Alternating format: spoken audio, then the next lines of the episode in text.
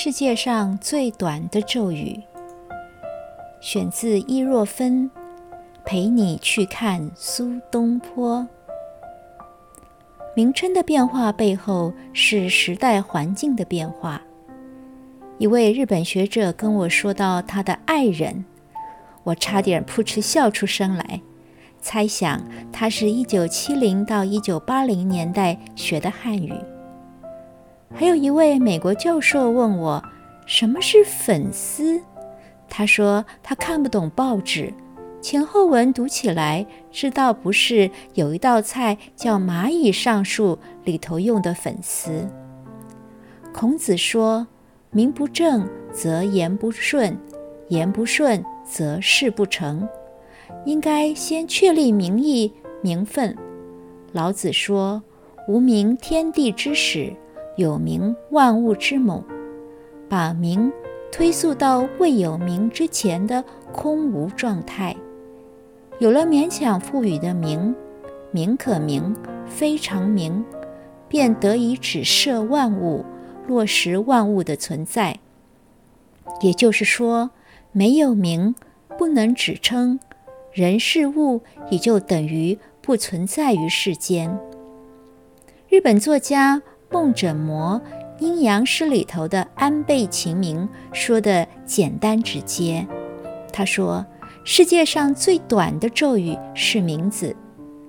阴阳师降魔除妖时呵斥怪物的名字，让他无所遁形；平民百姓祈求护佑时念诵神佛的名字，得到心灵镇静的作用。所以，名字咒语从原始的意义上讲，便具有助导的力量。寓意吉祥的名字，期望好兆头；卑贱低俗的名字，图个远祸全身。苏洵在《明二子说》里头叙述了取名的原委。他说：“轮服盖枕，皆有直呼车，而是独若无所为者。虽然去世，则无未见其为玩车也。”是乎，吾惧汝之不外是也。天下之车，莫不由折，而言车之功者，折不欲焉。虽然车仆马弊，而患亦不及折。是折者，善处乎祸福之间也。折乎，无知免矣。苏氏家族命名是以同一个世系为单位。依照同一个汉字部首为同辈。他的祖父苏旭有三个儿子，分别是苏旦、苏焕和苏洵，同样是水部。苏旦两个儿子分别是苏魏、苏毅，同样是人部。苏焕有三个儿子，分别是苏不期、苏不仪、苏不威，都是。不自其手。苏轼的哥哥景先早夭，苏洵给二儿子和三儿子取名字，肯定经过一番深思熟虑。苏轼没有随长兄以日为部首，而且从苏洵名二子说看来，苏轼兄弟俩。都长到到一定的年龄，能够看得出行为习惯和个性了，才有了正式的名。明二子说的写作年份有多种说法：公元一零四三年、一零四六年、一零四七年，或是一零四九年等等。如果我们折中其中的一个年份，一零四七年，那一年。苏轼十二岁，苏辙九岁。有的读者不晓得实际的情形，读了《明二子说》，还惊叹苏洵的神机妙算，能够知道二个儿子的将来发展。其实不是的，《明二子说》显示了苏洵对儿子的观察和了解。他选取车部的字，所以开篇就谈。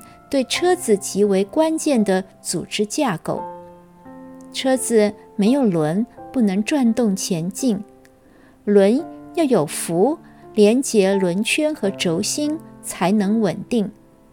车上用木杆支撑像伞一样的盖，既能够遮阳避雨，也能够显示地位。车厢牢固要靠底部的框架枕，这些都是车子缺一不可的要件。至于是，是车子前沿的横木扶手，看起来没有很大的功能。然而，如果遇到了颠簸的路面，或是乘车的时候需要欠身行李的时候，是就能够维持人身的安全和平衡。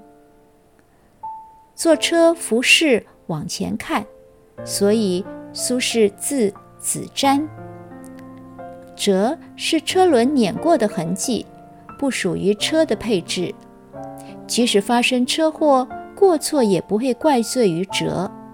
随车行而留下辙，因此苏辙字子由。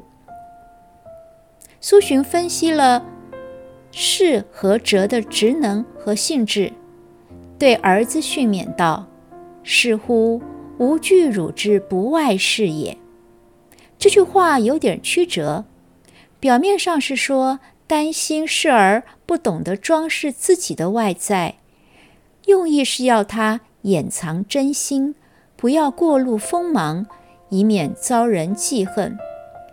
而善处于祸福之间的苏辙，父亲对他就比较放心，知道他能够幸免于灾患。苏洵的观点颇有性格决定命运的意味。对于当事人苏氏兄弟，是否也产生了某种暗示心理？顺着父亲命名的咒语，强化自我认知，以至于果然应验于人生呢？咒语是助导，用阴阳师的概念来想，咒语也是束缚，被限制和定义以区别甲乙，是甲就不是乙，各自独立，二者之间的对应关系和形式的约定。形成了儒家重视的礼。古人对长辈自称名，比如氏；平辈彼此称号，比如子瞻。不能够直接称皇帝和尊长的名字，书写和取名时要避讳，这就是礼的表现。解放约束的方式可以轻呼他，叫阿猫阿狗。松绑名对于人的依附和预示，让老天忽略这个人，使他平凡苟活；或者用更多的咒语，模糊名和字的灵言影响，取号、别名、表字，接受不同人生阶段的身份带来的各种称呼。主导创造新的咒语来表达个人意志。苏轼被谪黄州的时候，自号东坡居士，用城东边不起眼的荒地安置另一层的自我，这何尝不影射东山再起呢？苏洵能够料想得到，毕竟本性难移，做父亲的仅能用文字。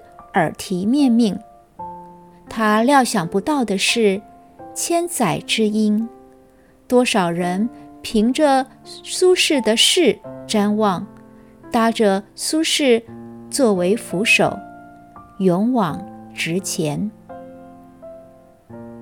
我是伊若芬，为你介绍我的书，陪你去看苏东坡。